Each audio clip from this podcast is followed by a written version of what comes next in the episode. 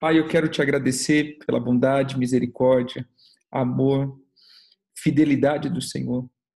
Nós queremos fluir dentro dos conceitos do que é prosperidade. Sabemos que esse assunto tem sido um assunto distorcido, tem sido um assunto discutido, tem sido um assunto muito é, até mesmo profanado no meio é, do mundo e no meio do teu povo. Por isso, nos livre, Senhor, do engano e nos faça viver a realidade do Senhor. Em nome de Jesus. Amém. Amém. Irmãos, quando nós tratamos o assunto prosperidade, já diversas palavras foram lançadas aqui. Nós tivemos domingo, segunda e terça. Hoje é a quarta palavra, então a gente já teve três palavras. O pastor Daniel Marchetti, o apóstolo Daniel Marchetti Sorocaba, começou então essa série trazendo uma palavra bem incisiva. O pastor Rogério, na segunda-feira, falou algo poderoso também. Ontem tivemos o pastor Álvaro, e o pastor Álvaro também trouxe uma palavra bem, bem, bem pontual, né, como eu costumo dizer, colocando e acentuando aí alguns pontos. E amanhã teremos o apóstolo é, Judson, também é um filho espiritual do apóstolo Joseir, também um empreendedor.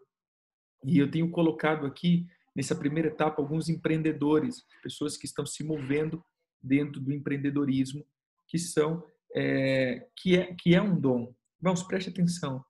Quando nós falamos de riqueza, quando nós falamos de finanças, quando nós falamos de recurso, não pense que esse é um tema terreno. Esse é um tema espiritual. Os recursos são espirituais. O recurso é aquilo que é a nossa produtividade. E o Senhor sempre fa falou sobre a, o nosso nível de produção. Pelo, é, é, é, há, um, há, uma, há um erro, né? e pelo que eu entendo, há um, há, há um erro muito grande no meio do povo de Deus e no meio da igreja, de entrar nos extremos. Um é o extremo chamado a, teoria, a teologia da prosperidade, que é o triunfalismo, e o outro é a teologia da miséria, que é a escassez como aquilo que Deus agrada. Então, a igreja andou por muito tempo nos seus extremos. Conhecemos então a igreja dentro de um extremo da miséria, onde eu abnegar de tudo, não ter nada, isso seria então bíblico e correto.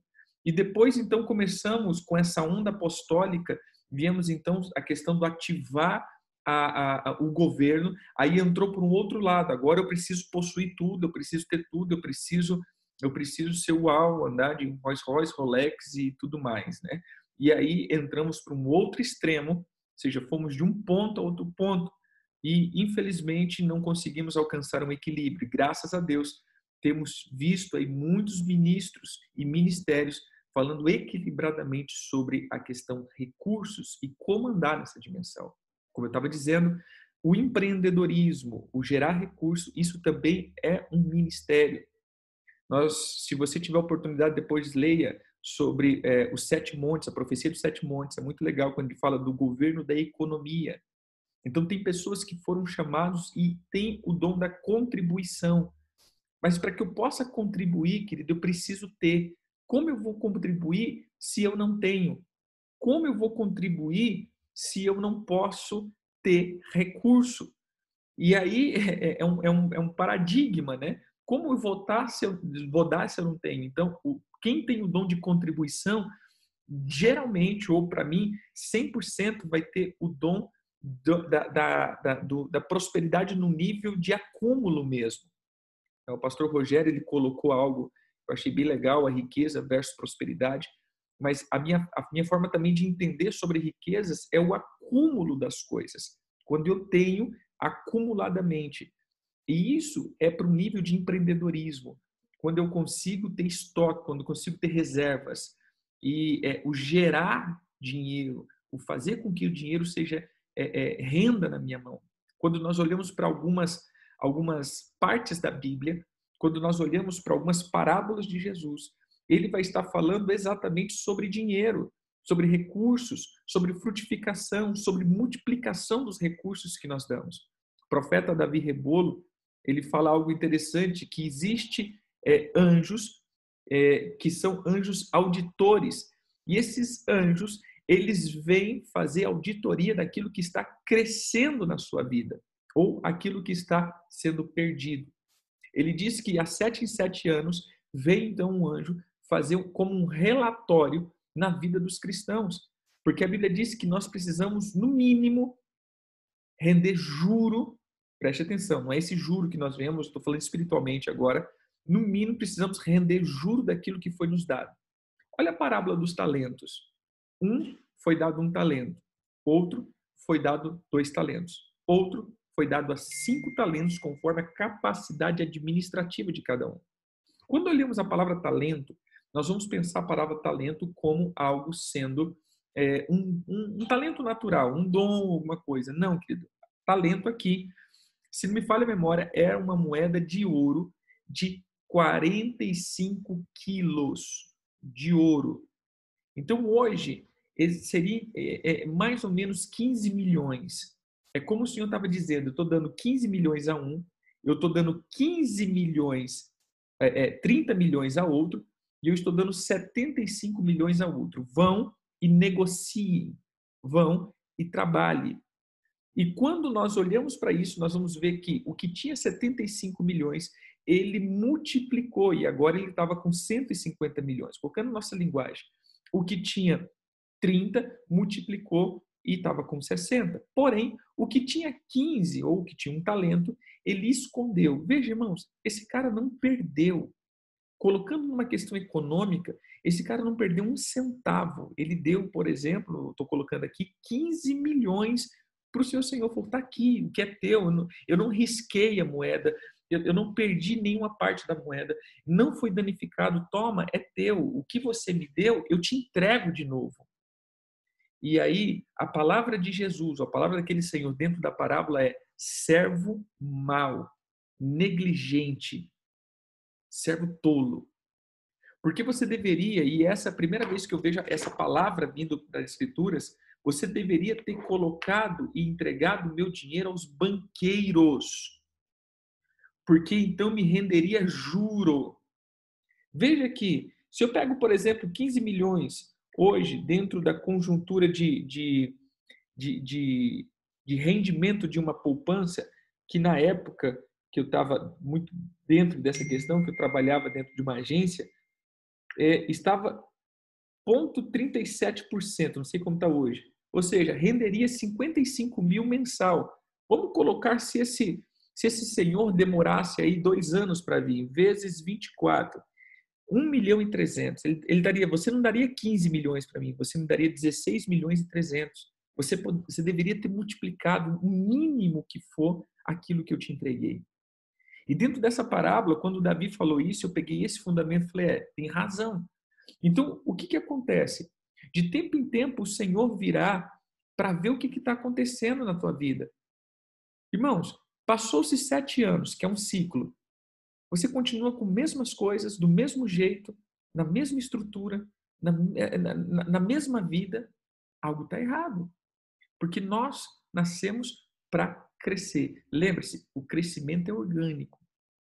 Mas nós precisamos ter aumento, porque o Senhor ele diz sobre essas questões do aumento em todas as áreas. Exemplo, há sete anos atrás você tinha a mesma conjuntura de fé você pensava do mesmo jeito e nada foi acrescentado na tua vida? Não, tem problema. Querido, você está no ministério. Há sete anos atrás, você tinha uma obra ministerial, no sentido assim, você como ministro, você como um líder da igreja, você como um, membro. Vou colocar você como um membro da igreja. Passou-se sete anos e você ainda é um membro de igreja? Bom, tem alguma coisa errada. Você é estéreo. Se ainda é membro, sete anos se passou e você não fez nada. Né? É, é, é você, você, economicamente, você trabalha e você está lá, entrou na empresa, passou sete anos e nada aconteceu nesse trabalho. Você tinha alguma coisa e, e passou sete anos e, e, e nada aumentou na, na, na, tua casa, nada, ou seja, não está tendo aumento.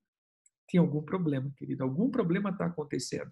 Porque o Senhor nos fez para viver em crescimento. Veja que tudo está em movimento no reino de Deus. É de graça em graça, de fé em fé. Então, a nossa proposta aqui não é só falar sobre o aumento econômico. A nossa questão aqui é falar sobre o nível de prosperidade. E prosperidade é um nível pleno de vida. Prosperidade é um nível abundante. Você precisa andar em abundância. Você precisa andar em plenitude. Você precisa andar em aumento. Isso é a maturidade. Tudo aquilo que amadurece, ele aumenta. É, é, normal, porque o Senhor disse que tudo aquilo que foi feito, foi feito com sementes dentro, para que essa semente produza outros. O que eu estou dizendo é: tudo que você faz tem que produzir. Tem que haver uma próxima geração de dentro daquilo que você faz. Eu, tô, eu só estou dando um, uma introdução aqui. Tudo que você faz tem uma semente que produz mais. Ou seja, Vamos colocar economicamente agora. Eu trabalho e ganho salário. Tudo bem. Mas, irmãos, esse salário vai ter que produzir outra coisa, senão não é prosperidade. Ou seja, o meu salário tem que render outra coisa, porque senão só eu trabalho para ter salário. Então, essa é a primeira geração. Eu trabalho e tenho salário. Eu trabalho e tenho salário. Eu trabalho e tenho salário. Mas esse salário está produzindo o quê? Nada. Ele não rende, ou seja, e se eu parar de trabalhar, eu fico sem salário. Então, querido, você não é próspero. Você não pode descansar. Veja, agora linka com tudo aquilo que nós fazemos. Por que, que nós não entramos no descanso? Porque tem que depender do meu esforço para que eu coma, para que eu produza. Eu não cheguei no nível que daquilo que eu produzi comece a produzir. O que, que seria isso? Eu gerei um filho, agora o meu filho gera outro filho, agora o, outro, o meu neto gera outro filho, isso é geração. E a bênção do Senhor sempre é uma bênção geracional.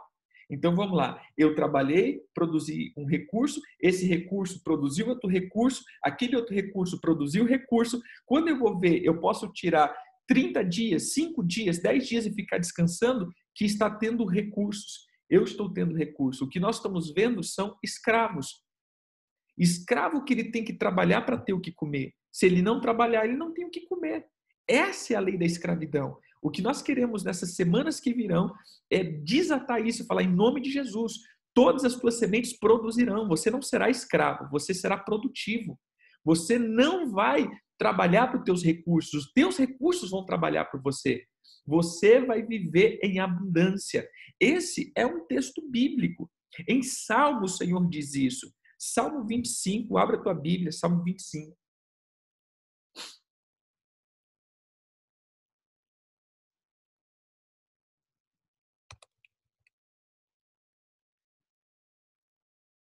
Vamos ver se eu acertei o endereço. Às vezes, quando eu falo negócio, estou pensando negócio e falo outra coisa. Vamos lá, Salmo 25.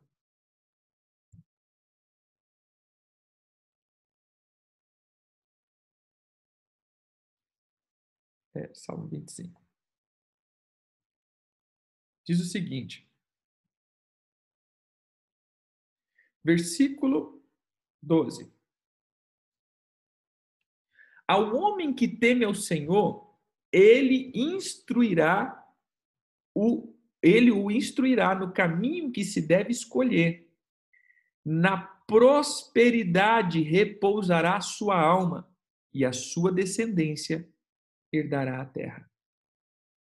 Então veja, o Senhor começa então dizendo sobre que um tempo de prosperidade ou improsperidade essa pessoa habitará. Outro, Salmo 128.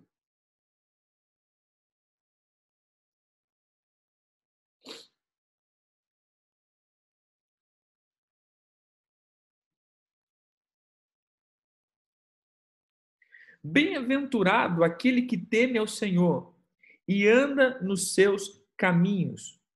Do fruto do teu, das tuas mãos comerás, será feliz e tudo irá bem. Tem tradução diz: será feliz, é, será feliz e próspero. Deixa eu ver se eu tenho alguma outra tradução aqui. Deixa eu ver a, a mensagem, como ele diz. Você que teme o eterno, como são abençoados? Podem andar alegremente em seus caminhos retos. Vocês trabalharão duro e merecem tudo o que recebe. Aproveite a bênção, celebre a bondade. Viu da tradução? É, ele aqui ainda tudo irá bem. Tem alguém aí que está com a tradução será feliz e, e, e próspero? Ou bem sucedido? Tem, tem alguém aí? Mas normalmente ele diz isso, ou em algumas traduções. É, Uda, você colocou aí, né? Comerás do fruto do teu trabalho, será feliz e próspero. Ou seja, é, na judaica completa que fala é, também, será feliz e próspero. Tem umas outras traduções também, não sei se a, a, a King James, ele também traz, traz essa, essa conotação de ser, será feliz e próspero. É, é bem interessante. Deixa eu ver a, a NVI.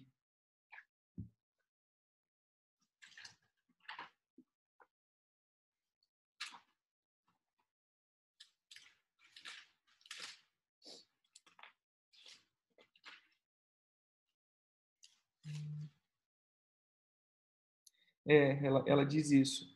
Você comerá do fruto do teu trabalho, será feliz e próspero. Então, irmãos, é, tudo irá bem, será feliz e próspero, você será alegre, abundante. Essa é uma das dimensões do Senhor. Veja que quando ele coloca lá na, na, na, na lei dele, se você teme o meu nome, se você obedecer os meus mandamentos, ele, ele, ele usa essa frase: você será bendito ao sair, ao entrar, será bendito o fruto da tua maçadeira, será bendito onde, é, é, onde for, será bendito o fruto do teu ventre, será bendito tudo, ou seja, tudo vai prosperar, tudo vai crescer. Porém, se você desobedecer os mandamentos, você viverá em maldição. Então preste atenção. Primeiro princípio que eu quero que você entenda é que bênção e maldição não são coisas materiais são coisas espirituais. A bênção é uma atmosfera que existe sobre os obedientes. A atmosfera bênção que faz com que todas as coisas produzam. A atmosfera bênção, como o, pastor Rogério disse, a, prosperidade é um espírito e a atmosfera, essa atmosfera espiritual, ela conduz as pessoas para dentro desse, desse contexto de multiplicação. Então, a pessoa que está debaixo da bênção, tudo que ele faz será abençoado. Não é isso que ele diz? O homem que teme ao Senhor, tudo, ele será feliz e próspero. Tudo que ele fizer irá bem. Porém, existem pessoas que estão debaixo da atmosfera de maldição. Tudo que ele produz é destruído.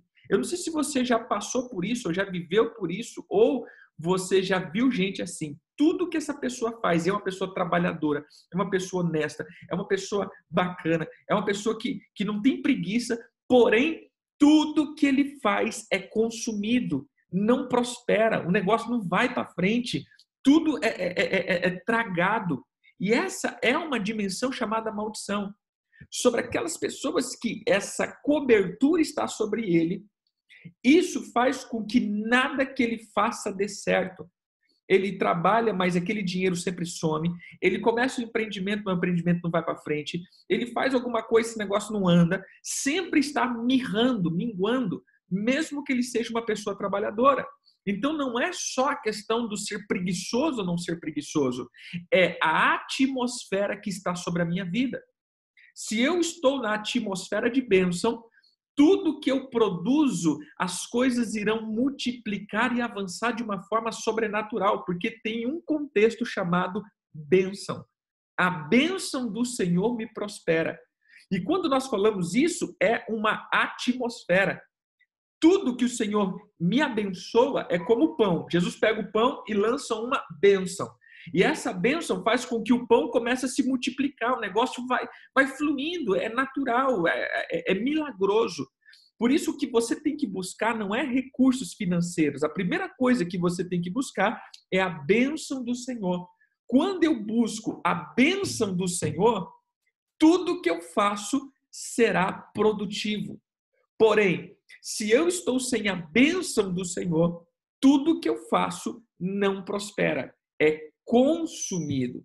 Então eu preciso aprender que na bênção do Senhor é onde eu vou caminhar. Eu preciso caminhar em bênção. Eu preciso caminhar em prosperidade. Por isso ele diz: a alma daquele que teme ao Senhor caminhará e repousará em prosperidade. Porque isso depende da bênção. Então, esse é o primeiro fator. O segundo fator que eu quero que você entenda, estamos dando princípio, querido. Depois nós vamos entrar em pecados financeiros que travam as nossas finanças. Mas eu quero dar fatores, eu quero dar princípios para que alcançamos. Um outro fator é a nossa mentalidade. Há uma mentalidade, irmãos, a mentalidade miséria. Veja, você precisa trocar a tua mentalidade. Precisamos trocar a mentalidade de consumismo para produtivo. Precisamos ser pessoas que entendam o que é produzir. Essa nossa geração tem sido uma geração que não está mais aprendendo a produzir, estamos aprendendo a consumir.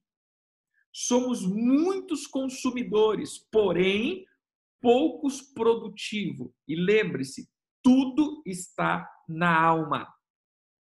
Se a pessoa é uma pessoa escrava na alma ou, este, ou tenha prisões na sua alma, tudo aquilo que ela produz nas prisões não é dela.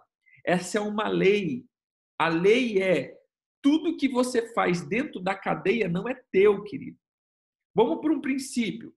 Quando uma pessoa era tomada por escravo e essa pessoa depois alcançava liberdade, porque de tempo em tempo era dado como a carta de alforria para esse escravo, mas se ele tivesse casado dentro da escravidão, os filhos e a esposa não poderiam sair com ele quando ele saísse da escravidão. O filho e a esposa ficaria. E por isso, então, ele se submeteria a ser um escravo permanente se amasse os filhos. Então, chegou o tempo da, da, da liberdade e aí ele falaria: é, eu, eu quero eu quero continuar porque eu amo meu Senhor, eu amo a minha, a minha esposa, eu amo meu filho, então eu quero continuar sendo escravo. Aí essa é a lei do servo da orelha furada.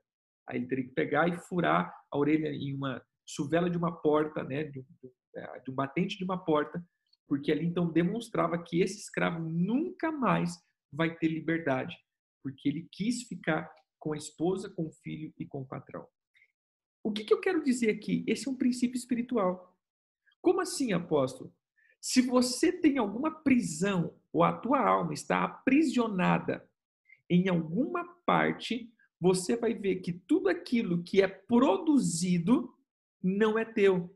É do Senhor que está mantendo essa prisão. Porque toda prisão tem um Senhor. Todo cárcere, toda dimensão de aprisionamento tem um Deus, tem um Senhor, tem uma, um, um guardião. Então, tudo que você produz dentro disso não prospera, não é teu. Se você tem, por exemplo, prisões na área financeira, tudo que você produz, isso não prospera, porque não vai ser teu, é daquele que te aprisionou. Se você tem uma prisão emocional, tudo que você produz nas emoções não prospera. Por quê? Porque não é teu, é daquele que te aprisionou. Por isso nós temos que ser livres. Veja, querido, agora o, pastor Álvaro ele falou algo interessante ontem sobre é, o Senhor diz assim para Moisés: Moisés, leva tudo, porque vocês celebrarão uma festa para mim. E vocês precisam entender que nessa festa vocês vão ter que ter os bens de vocês. Vocês precisam estar com bens para vocês sacrificarem. E quando Moisés ele fala assim, eu quero sair, eu preciso sair, eu preciso, nós precisamos celebrar o Senhor. E Faraó fala assim, tudo bem, vocês podem, mas os animais de vocês ficam. Ele diz: nenhuma unha ficará no Egito. Sabe o que nós estamos dizendo, querido? Quando Israel saiu da escravidão, ele não saiu com carta de alforria, ele saiu com liberdade não dada pelo Egito, porque senão os bens ficariam retidos. Você pode ir, mas você vai sem nada. Eles estavam saindo como príncipes, como habitantes, eles não estavam saindo como escravos. Por isso, eles saíram enriquecidos e nada ficou para trás. Sabe o que eu vejo? Voltando da mentalidade aqui, é, queridos, uma das coisas que o Senhor deixou muito claro nas Escrituras, e eu volto aqui a compartilhar a Bíblia,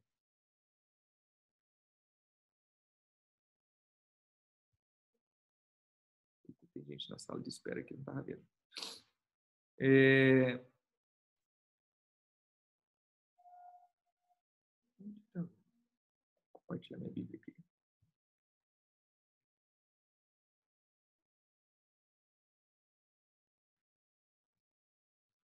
Abra a tua Bíblia em Êxodo 20. Nós não prestamos atenção em coisas pequenas muitas vezes.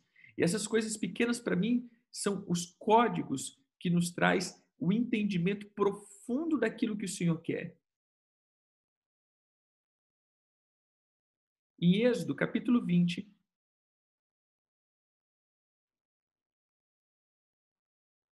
O Senhor está dizendo sobre os dez mandamentos. E esses dez mandamentos, ele vai dizer da seguinte forma: um, né? Versículo 1. Então falou Deus todas essas palavras. Versículo 2. Esse é o primeiro mandamento. Que diz assim: Eu sou o Senhor teu Deus, que te tirei da terra do Egito, da casa da servidão. Irmãos, Aqui, apesar de parecer, para mim, eu estou dizendo agora, digo eu, uma complementação, eu vejo aqui como duas questões. O Senhor estava dizendo: olha, eu tirei vocês da terra física do Egito, porém eu também tirei vocês da dimensão espiritual do Egito. A palavra Egito significa cerco, a palavra Egito, ele vem sobre essa questão de uma cerca ou uma dificuldade dobrada. Mas quando nós vamos para a palavra Egito, Egito, Egito, Egito, nós vamos ver que aqui é a palavra trincheira, cerco. Então, quando nós olhamos para essa palavra, nós vamos ver que Egito, ele é tanto físico quanto espiritual. Muitos estão vivendo uma trincheira, muitos estão vivendo um cerco. E esses limites são o que nós chamamos de cárceres. E o Senhor está dizendo: Eu sou o Senhor teu Deus que te tirou fisicamente, e eu sou o Senhor teu Deus que te tirou espiritualmente do Egito. Se nós começarmos a olhar para aquele povo que andou no deserto, o povo de Israel, eles foram livres fisicamente, porém eles estavam espiritualmente ou almaticamente presos no Egito. Todas as dificuldades, eles faziam o quê? Queriam voltar para o Egito. Todas as dificuldades, ele falava saudade do Egito. Todas as dificuldades, ah, que lembrança boa do Egito. Essas são as prisões da alma. Muitos de nós saímos do mundo, porém não saímos da dimensão mundo. Muitas das nossas finanças saiu do mundo. Eu agora sou crente, eu, eu gastava no bar, agora eu dou oferta na igreja. Aleluia, irmão. Eu gastava no boteco, agora eu trago dinheiro para a obra de Deus. Glória a Deus. O teu dinheiro saiu da dimensão física do Egito. Ah, antigamente, eu, desculpa as palavras que eu estou usando, eu gastava na zona, agora eu gasto na igreja. Uau, glória a Deus. Porém, querido, esse dinheiro ele é físico e também é espiritual.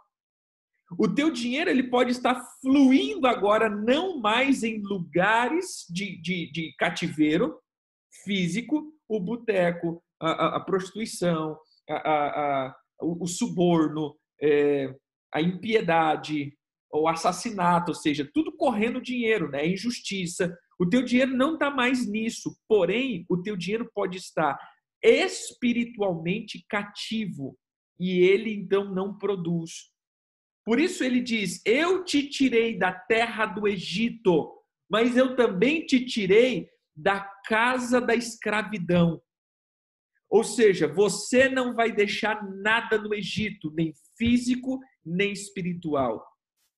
Hoje eu quero já começar declarando isso, irmãos, em nome de Jesus. o teu dinheiro, o teu recurso, a tua alma, a tua fé, o teu chamado, a tua família, nada que pertence a vocês, nada, nenhuma unha ficará físico ou espiritualmente no cativeiro. Vão sair em nome de Jesus. Vai ter que sair em nome de Jesus. Você está saindo por completo. Nada ficará, nem nas dimensões físicas, nem nas dimensões espirituais. Você precisa entender isso. O Senhor te tirou da terra do Egito, porém também o Senhor te tirou da casa da servidão. Amém? Bote isso na tua cabeça. Ele te tirou do físico, também ele te tirou do espiritual. Ele te tirou fisicamente do mundo, porém também está te tirando espiritualmente do mundo. Ou seja, as dimensões, as conexões, as prisões, as sepulturas, os cativeiros do mundo também sairão de tudo que te pertence. Porque, como diz em Salmo 25, a tua alma, a tua alma viverá em prosperidade. Veja, isso é espiritual. A tua alma andará em níveis de prosperidade. Amém? Hoje eu quero entrar em um outro princípio e encerrar por aqui. Veja que o Senhor, dentro disso, a proposta que ele fala para Faraó é: eu preciso celebrar uma festa ao Senhor.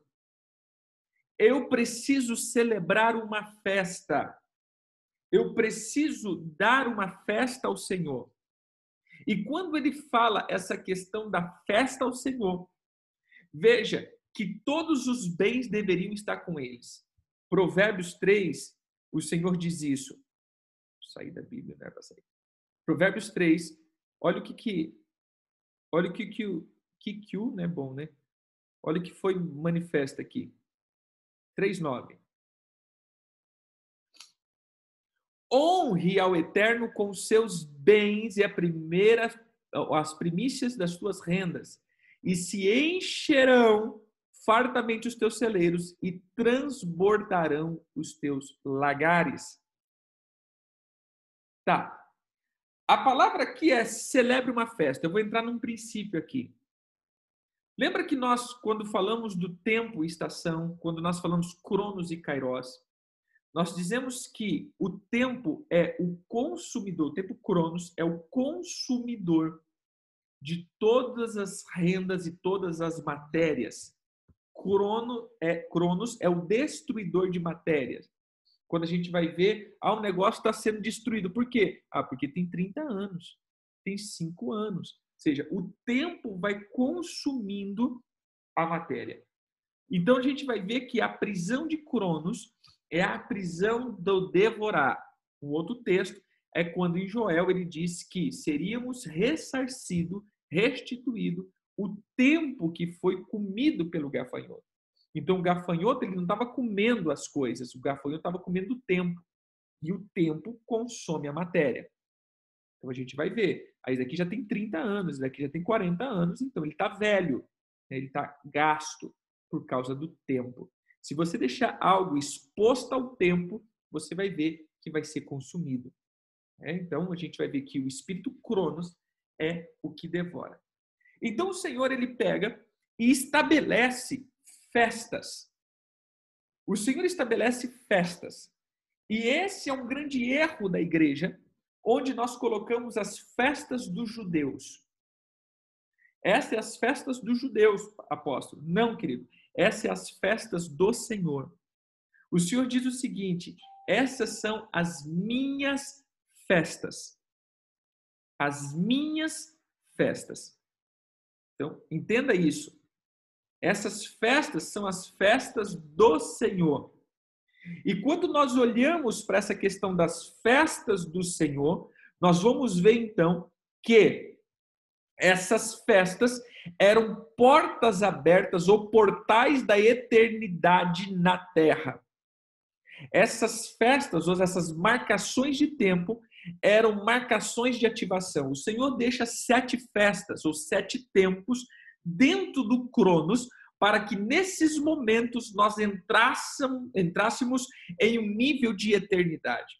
Eu sempre costumo dizer o seguinte, irmãos, todas as vezes que eu convido alguém, eu sirvo a mesa. Todas as vezes que eu chamo alguém para estar comigo, eu sirvo a mesa. Então, se eu chegar e falar assim: olha, irmão, vem na minha casa almoçar, eu estou dizendo que você vai vir aqui e eu vou preparar um almoço para você. Imagine você chegar aqui meio-dia e falar: oh, irmão, pelo amor de Deus, você demorou, você tem que ir lá para a cozinha fazer um almoço para nós. Você já, peraí, mas eu fui convidado. O convidado come, não faz. Né? Quem é convidado, ele vem se sentar na mesa. Então, quando nós olhamos, por exemplo, o Senhor não marcou dia para gente, entre aspas, de culto. Né? Fora do Shabat, assim, nós não temos. A quinta-feira é o dia, sexta-feira é domingo. Não, a gente que chama Deus.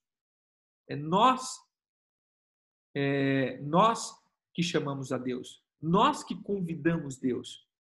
É... Amém, pastor? Nós que convidamos Deus. Nós falamos, Deus vem. Então Deus vem se assentar para estar com a gente. Então, nesse momento, é nós que servimos a mesa. Nós entregamos a nossa adoração, nós entregamos o nosso louvor, nós entregamos nossos recursos, nós entregamos nossa gratidão, nós entregamos é, a nossa alegria. Nós estamos ali para servir a mesa, porque nós convidamos Deus. Mas existe, mas existe é, existe tempos onde Deus me chamou para estar com Ele. E nesse tempo, Ele serve a mesa. E esses tempos é o que nós chamamos de festas. O Senhor deixa festas, e essas festas são festas colocado como estatuto perpétuo. Deixa eu te perguntar uma coisa, querido. Todo estatuto perpétuo ou estatuto perpétuo tem é, tem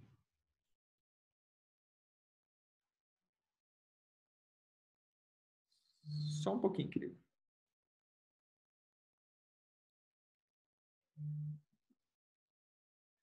É, o estatuto perpétuo ele ele é algo que não tem fim. Quando o senhor fala como estatuto perpétuo, é, a gente não é, é, anda num processo sem fim, ou num processo sem. sem, sem não, não, tem uma parada. Ah, mas Jesus veio e cumpriu. Não, querida, a palavra aqui é: Jesus veio e completou. Jesus veio e completou.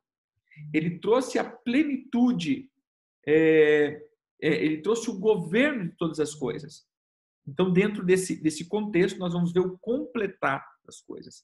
Mas mas apóstolo, essa, essas festas é do Antigo Testamento. Não, irmãos. Essas festas é uma festas bíblica. O próprio Senhor Jesus esteve em todas elas. Eu vou dizer, por exemplo, o apóstolo Paulo. O apóstolo Paulo, quando ele diz assim que ele estava indo para Jerusalém porque era uma festa, se não falha a memória, era Pentecoste ou Tabernáculos. E o, e o profeta Ágapo pega a cinta dele e amarra ele e diz: assim vai acontecer com a pessoa que for para Jerusalém. Né? Estava falando de Paulo. Paulo preferiu ser preso a não participar de uma das festas do Senhor. Então, quando nós olhamos como Paulo, parece que tava, Paulo era contra tudo isso. Não, querido. Paulo era contra o legalismo e não contra os princípios. Mas eu, eu volto, volta para cá. O que eu quero que você entenda é que nessas três portas principais. Abra tua Bíblia em Deuteronômio 16, 16.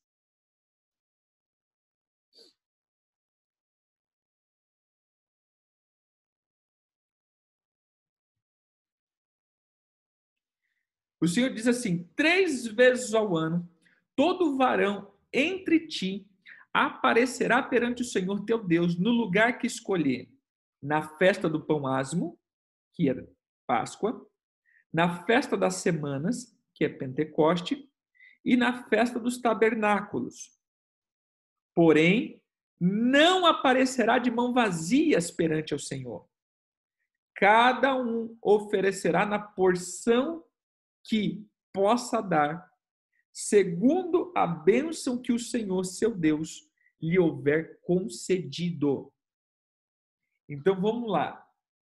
O Senhor está dizendo: três vezes ao ano, você vai se apresentar diante de mim. E quando você se apresentar, você não vem de mão vazia. Por que, que o Senhor está dizendo isso? Porque ele está expressando que nessas três ocasiões, ou essas três características, seriam características exclusivas de prosperidade. Todas as festas do Senhor, elas sempre têm um cunho de prosperidade. E o Senhor diz isso. O Senhor, ele fala é claramente isso para que haja uma boa colheita. Se você pegar a festa de Pentecoste, a festa de Páscoa, era a festa do começo dos grãos. Se você pega a festa de Pentecoste, também falava de grãos. E você pega a festa dos tabernáculos, também fala de grãos. Ou seja, em todos esses tempos, nós vamos ver a entrada da primavera do hemisfério norte, a saída da primavera do hemisfério norte e a entrada do outono, onde entre essas três são o tempo onde eu ofereço ao Senhor as minhas sementes para que haja o aumento anual. É, é como que eu tivesse livrando de Cronos toda potencialização, toda manifestação de destruição. Todas as festas é como uma blindagem aonde eu blindo e multiplico, é onde eu entrego e multiplico. E pelo fato da igreja ter sido arrancada, abortada nessas questões tempos e estações, nós não produzimos mais. E aí você fala, mas eu sou fiel, eu sou dizimista, eu sou isso, e as coisas não acontecem. Existe um nível de uma dimensão de prosperidade. E colocando aqui Moisés, onde nós começamos tudo isso, você vai ver que ele estava dizendo claramente isso. Nós precisamos celebrar uma festa ao Senhor. E o Senhor diz: vocês serão uma cabeça, vocês serão uma nação cabeça e não cauda, vocês serão, estarão por cima e nunca por baixo, vocês terão para emprestar e nunca pedirão emprestado. Veja, querido, olhe para Israel como nação, veja que essa nação sempre entra em prosperidade. Por quê? Por causa dos princípios que eles obedecem.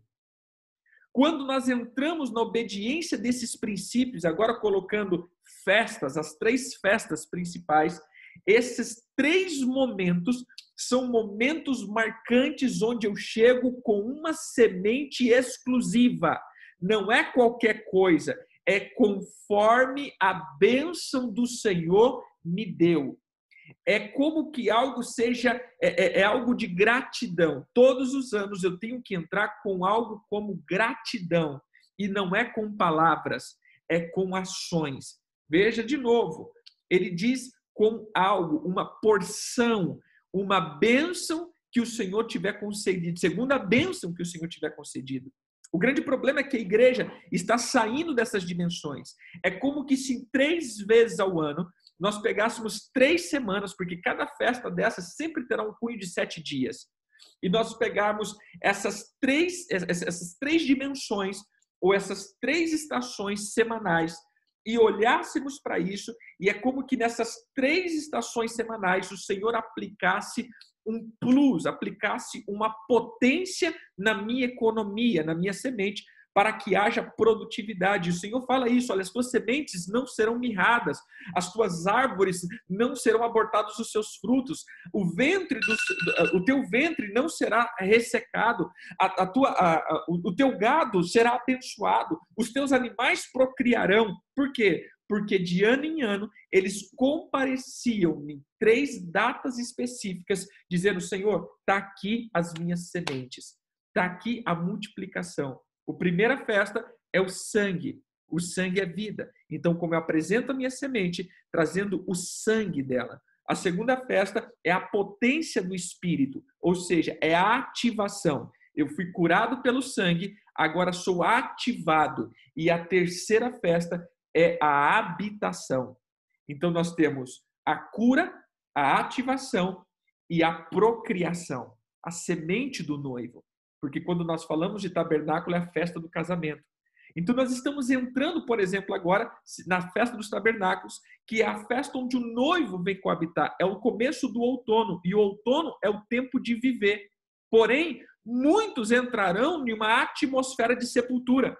Comece a ver, setembro começa a dar uma queda, queda financeira, queda espiritual, queda emocional. Parece que as coisas começam a morrer, parece que as coisas começam a ficar é, é, é meio, meio bagunçada. Porque a atmosfera agora é a última atmosfera.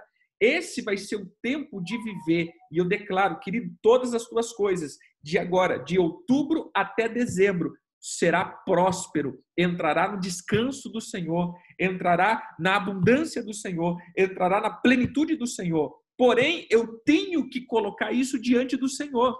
Três vezes ao ano eu me compareço, eu compareço, perdão, diante do Senhor. Três vezes ao ano eu me apresento, essa seria a palavra, diante do Senhor. Então você quer viver na dimensão de prosperidade, você tem que viver na dimensão da obediência. Esse é o primeiro ponto que eu estou dizendo hoje. A gente vai trabalhar muitos daqui. Mas porque a gente geralmente fala assim, ah, dízimo, oferta e primícia. Pronto. Você entregou isso, você está na dimensão de prosperidade. Não, querido, não está. Não tá. Existem pecados que me tiram, existem atitudes que me tiram, existem tempos que me tiram da dimensão de prosperidade. A dimensão de prosperidade é uma dimensão de obediência. E obediência não só ao dízimo, mas é uma vida. O Senhor estabeleceu portais, portas, para que eu entre e, e, e, e, esses, e essas portas, elas são portas que me ativam, portas que me, que me, que me colocam em uma dimensão. Então, a primeira porta que eu estou dizendo hoje aqui é a porta de ativação. Você quer viver nisso, você quer que haja bênção, você quer que haja virtude, você quer que haja aumento, você quer que haja plenitude. Então, em nome de Jesus, comece a entrar nos tempos de Deus, tirando a tua semente do tempo Cronos. É a primeira coisa. Tire a tua semente da escravidão física e espiritual. E como eu faço isso, apóstolo? Apresentando diante do Senhor no tempo que o Senhor te deu para apresentar. Existe um tempo determinado, existe uma obra determinada, existe uma manifestação determinada, existe uma porção de tempo específica quando eu tenho que me apresentar diante do Senhor. E ele diz isso três vezes ao ano. Todos os varões se apresentarão perante o Senhor no lugar que o teu Deus escolher. E aí ele fala esses três tempos. E aí ele fala: porém, não se apresentará de mãos vazias perante o Senhor.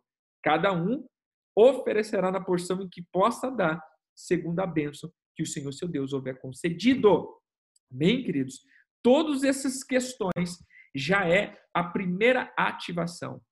Quando eu comecei a restaurar isso na minha vida, e agora eu falo como testemunho pessoal, é, e, e eu comento isso até mesmo com a igreja, já faz 10 anos que nós andamos nisso. Eu tenho 21 anos de cristão, eu tenho 21 anos de pastor, e em 10 anos, é, é, é como se fosse no meio. 10 anos eu andei como um cristão normal, é, eu, é, eu andava dentro de uma mentalidade teológica, sou formado em teologia, tenho faculdade nível superior. Então, eu era dentro de uma igreja é, congregacional, não cria nada disso que eu estou dizendo para você. Eu andava numa situação. Quando o Senhor me chamou, que eu passei para isso, comecei a entender, a primeira coisa que o Senhor me disse, na verdade, esse foi o segundo ano. Nesse segundo ano, o Senhor diz o seguinte: restaure as festas. Irmãos, eu vivia numa situação complicada. Eu vivia numa situação terrível, financeiramente terrível. Eu era pastor, obediente, sempre vivi na obediência. Nunca, querido, é, é, é, eu, fui um crente relaxado. Até hoje eu brigo muito com isso, porque desde 22 anos eu nunca fui um crente relaxado. Sempre fui piolho de igreja. Amei, amo o Senhor de uma forma de uma forma íntegra mesmo minha, assim, eu me derramo diante do Senhor e sempre vivi isso. Mas as minhas finanças eram travadas ao extremo. E a primeira coisa que o Senhor disse para mim, restaure a cobertura apostólica. E no segundo ano, que eu, andei por sete anos assim, cada ano o Senhor falava uma coisa comigo. No segundo ano o Senhor falou comigo o seguinte: volte para Jerusalém e restaure as festas. Voltar para Jerusalém espiritual, não estou dizendo ir em Jerusalém físico. E também não tem nada contra, e eu acho interessante quem puder ir, ali é uma dimensão bem legal. E eu comecei a restaurar um pouco isso. Pouco não, eu mergulhei, né? Eu sempre mergulho de cabeça. E eu comecei a voltar. Eu lembro da primeira festa, foi a festa de, de, de, de Páscoa, que foi a primeira Páscoa que a gente fez, né, do modo hebraico. E eu, eu até brinco, né? Era o tempo que eu estava vendendo o almoço para comer a janta. É, o tempo da vaca, é, a vaca era tão magra que acho que as vacas de faraó eram mais gordas do que a minha, né? Era um trem feio mesmo, irmão. feio. E, e eu falei, Senhor, beleza, o senhor quer? Tranquilo. Qual é a oferta que o senhor quer? Eu lembro que naquela época o senhor falou assim, mil reais. Eu falei, meu Deus. Meu nome era sujo, não tinha crédito em lugar nenhum. Eu falei, mil reais. Cheguei para minha mãe e falei, mãe, você me empresta três cheques. E eu era o pastor da igreja. É, falei, eu vou ofertar.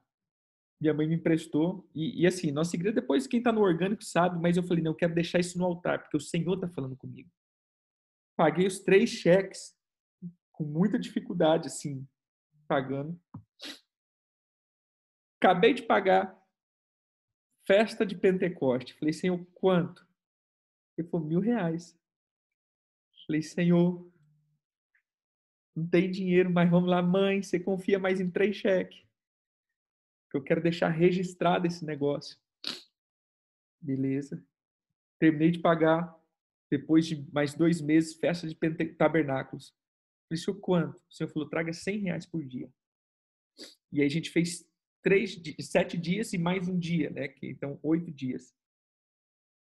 Irmãos, aquele ano, muita coisa não mudou, continuou do mesmo jeito, mas quando virou o outro ano, as portas começaram a se abrir de uma forma tremenda. E naturalmente e espiritualmente as coisas começaram a transformar. Nós éramos de uma igreja, nós, nós temos uma igreja há 15 anos, tem membros ali que tem, começou comigo na sala da minha casa quando começamos.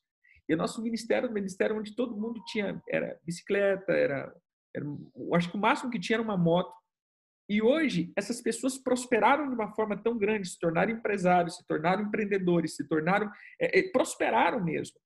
E o segredo é entramos todos os anos diante das portas do Senhor. Esse foi o segredo. Então, quando as pessoas começam a falar assim, apóstolo, como viver na prosperidade? Tudo bem, querido, você tem que ser fiel, tem, você tem que estar, tem. Mas eu vou te dizer, o Senhor tem uma economia. E essa economia é liberada sobre o nosso tempo. E o Senhor precisa que você entre no tempo dele, na eternidade, para que seja liberada essa economia. Então, mediante isso, esse tempo determinado é os tempos das festas bíblicas. Porque esse não é umas festas judaicas, são as festas e tempos determinados do Senhor no ano. É específico, ele não varia, é fixo. Por isso chamado de festas fixas. São festas pré-estabelecidas por Deus para a criação. E dentro desse contexto, então, quando você se apresenta diante disso, Deus muda a tua história. E hoje eu falo, querido, eu sei que muitos, é, isso aqui vai para o YouTube, muitos vão falar assim, ah, eu não concordo com isso, não, não, não aceito isso, isso para mim é judaizar a igreja. Eu sei, mas hoje eu coloco isso e, e eu falo com toda, com, com toda certeza e propriedade, porque isso não só eu estou vivendo, porque você pode dizer, apóstolo, você é pastor e você está pegando dinheiro do povo, é lógico, está prosperando. Né? Não, o que eu estou dizendo aqui, querido, é que todos aqueles que entraram diante disso, a vida deles mudaram. A vida dessas pessoas mudaram. A vida dessas pessoas simplesmente não foram mais a mesma. E eu estou dizendo economicamente. Pessoas que tinham a bicicleta hoje têm patrimônios de mais de um milhão. Pessoas que tinham simplesmente andavam a pé hoje têm casa, hoje têm emprego, hoje têm casas, ou têm carro, hoje têm recursos. Por quê, querido? Porque eles entraram no tempo da eternidade. Você quer viver na dimensão de prosperidade? Primeiro, entre nas portas do Senhor. Entre nas portas que o Senhor tem para nós. O Senhor tem tempos de ativação. Tire a tua semente da dimensão cronos, aplique a tua semente na dimensão eternidade e tudo te irá bem. Amém? Quando nós lemos lá dizendo é, ao homem que teme ao Senhor, que anda nos seus caminhos, veja, andar nos caminhos é isso daqui. Essa daqui era uma lei perpétua, as três festas. Vamos lá, as três festas. Esse daqui era um estatuto. Eles tinham que andar. Eles tinham que estar dentro disso. Quando falar assim, ah, o tempo da eternidade, ou, ou, ou, ou andar ser íntegro diante do Senhor, é exatamente isso. Bem? Então eu deixo essa palavra para você hoje, pedindo que você entre, medite, mergulhe e você vai começar a ver o extraordinário do Senhor na tua vida. Eu tenho certeza, eu tenho certeza que o Senhor abrirá portas. Entre nessas dimensões em nome de Jesus. Amém? Podemos orar? A Rafa está aqui do meu ladinho. Aleluia. Aleluia. Amém, queridos. Todo aquele comentário está lendo aqui. Amém. Que o Eterno abençoe. Vamos lá? Pai, em nome de Jesus, eu quero orar pelos teus filhos. Eu sei que o Senhor tem uma dimensão de prosperidade a ativar sobre a vida dos teus filhos. Eu sei que existe coisas que os teus filhos precisam, meu Pai, ainda consertarem, mas eu também sei que o perdão do Senhor é aquele que nos redime e nos conserta. Por isso que o Senhor libere a tua dimensão de perdão, de cura e de libertação. Que a semente dos teus filhos saiam de toda a escravidão e nós apresentamos as nossas sementes diante do Senhor para que haja multiplicação constante, para que haja ativação constante, para que haja poder constante, para que haja manifestação do sobrenatural, para que haja, meu Deus, em nome de Jesus, o fluir poderoso do Senhor. Eu abençoo os teus filhos para que eles vivam nas dimensões de prosperidade e que o Espírito do Senhor, que é um Espírito que atua na prosperidade, avance sobre a vida dos teus filhos, libere sobre eles o crescimento em nome de Jesus. Amém. Amém, queridos? Deus abençoe. Fiquem com Deus. E vamos que vamos.